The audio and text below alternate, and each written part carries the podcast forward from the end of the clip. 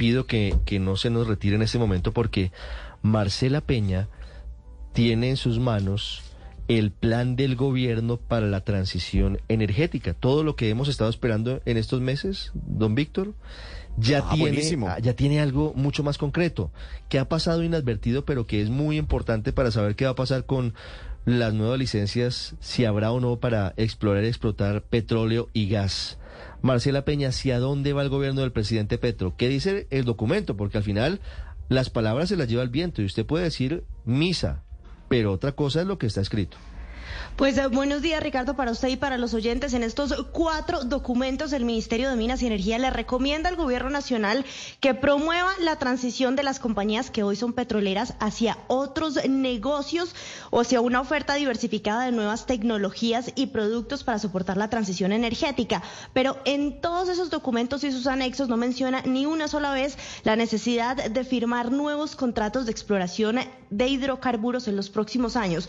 Los documentos, Ricardo, son todavía una versión preliminar, pueden sufrir cambios, pero representa, como usted dice, lo que va a hacer el gobierno en los próximos años en materia de transición. En varias apartes repiten argumentos que ha dado hasta el momento la hoy ministra todavía Irene Vélez en cuanto a la necesidad de aprovechar los contratos que están vigentes en la actualidad para materializar nuevas reservas, especialmente de gas. Las proyecciones indican que si esas reservas no se materializan, en 2030 tendremos que empezar a importar petróleo para alimentar las refinerías, pero también tendremos que aumentar las importaciones de gas en los próximos años. La puesta en gas sigue siendo la exploración costa afuera en los contratos que ya existen. Les hemos hablado muchísimo de los contratos que tiene Ecopetrol. Estamos hablando allí, está Orca, está Gorgon, está también Uchua. Sin embargo, para el gobierno el gas natural solamente es útil en el proceso de transición y después del 2050 debería perder importancia. Lo que va a perder importancia mucho antes es el carbón. Aquí se le recomienda al gobierno nacional que no renueve ni las licencias de Cerrejón, que se acaban en el 2034, ni el título minero La Loma, que está en poder de la minera Drummond, que se acaba en el 2039, lo que implicaría un desplome en la producción de carbón de Colombia a partir de esos años. Al gobierno le interesa, como le dije al principio, promover la transición de las petroleras hacia otros negocios. Aquí le están pidiendo al gobierno que analice si los oleoductos se pueden usar para otra cosa, como para transportar nuevos energéticos y sus mezclas, piense usted por ejemplo en el hidrógeno, y le pide fortalecer el portafolio de negocios verdes de Ecopetrol, incluyendo la provisión de servicios de electrificación vehicular. Esto puede referirse aquí a dos cosas. En el documento hablan de que va a haber una apuesta importante por transformar vehículos que hoy son a gasolina en vehículos eléctricos, pero también por instalar estaciones de carga para vehículos eléctricos en todo el país. Cierro contándole una cosa que puede ser eh, medio aburrida para algunos, pero no es menor y es en qué se basa este documento. Este documento se basa en, en otros documentos y proyecciones de entidades del sector como la Agencia Nacional de Minerías o la Unidad de Planeación y en ese polémico informe de recursos y reservas de diciembre del año pasado que fue con el cual el gobierno dijo en Davos, Suiza, que tendremos petróleo hasta 2037 y gas hasta 2042 con los contratos que tenemos actualmente. ¿Usted sabe cuál es el gran ausente en las referencias de estos documentos? ¿Cuál? El marco fiscal de mediano plazo. No me diga, ¿y por qué? No lo sé, no, no, no le puedo decir por qué, pero no hay ninguna referencia al marco fiscal de mediano plazo, como tampoco hay ninguna referencia a los impactos que estas decisiones puedan tener en materia fiscal. Ya les dirá Víctor Grosso lo importante que es esto para el país y para las finanzas No, públicas. pues, No dice imagínese. cuánto podrían cambiar los ingresos del gobierno, no se enfoca en cuánto podrían cambiar tampoco las exportaciones del país. El documento da recomendaciones en cómo transformar la oferta de energía, que fue lo que les acabamos de contar, y también en cómo transformar la demanda. Dice que a futuro, por ejemplo, en los hogares deberíamos pensar en ir instalando estufas de inducción para reemplazar nuestras estufas de gas natural.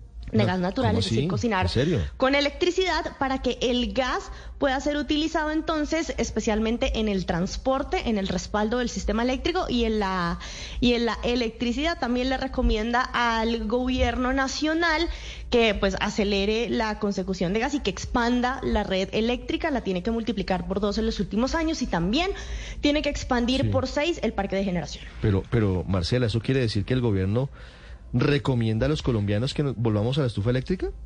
Porque, porque el gas se va a acabar, o sea, o, va a ser, o va a ser insuficiente para atender la demanda cuando el gas natural hoy es prácticamente masivo en gran parte del país. Pues eh, lo que dicen estas proyecciones es que hacia 2050 se espera que ya un 15% de los hogares en Colombia no cocinen con gas, sino que tengan estufa de inducción. Esta es distinta a la hornilla de la que usted me está hablando. Claro, claro. Usted está pensando en esa hornilla que se demora 8 millones de años en calentar, pues, pero yo le estoy hablando de estas estufas. La de resistencia, la, la, sí, no, no, no, la, vieja. Pero, pero, ¿cuánto no, las estufas de inducción, Ricardo, son esas que son como una placa pero de ¿cuáles son las de inducción, Marcela? Yo, sé cuáles son, las, de vidrio. ¿Cuáles son las de inducción? Porque ahí me perdí. ¿Cuánto es vale una esa placa de Pues vidrio para irme grande. preparando. Estas son una placa de vidrio, haga, ah, para que se hagan Ah, ideas, como sí. una placa de vidrio grande. Sí, Usted sí. pone su sartén o su olla, que no es la misma que usa hoy, tiene que cambiarla. Y Ajá. se calienta únicamente el pedacito que está debajo de la, de la olla. Sí, de hecho, sí, aquí le sí. recomiendan al gobierno que le pida a las nuevas edificaciones que ya traigan las instalaciones internas para instalar estufa Mm. de inducción.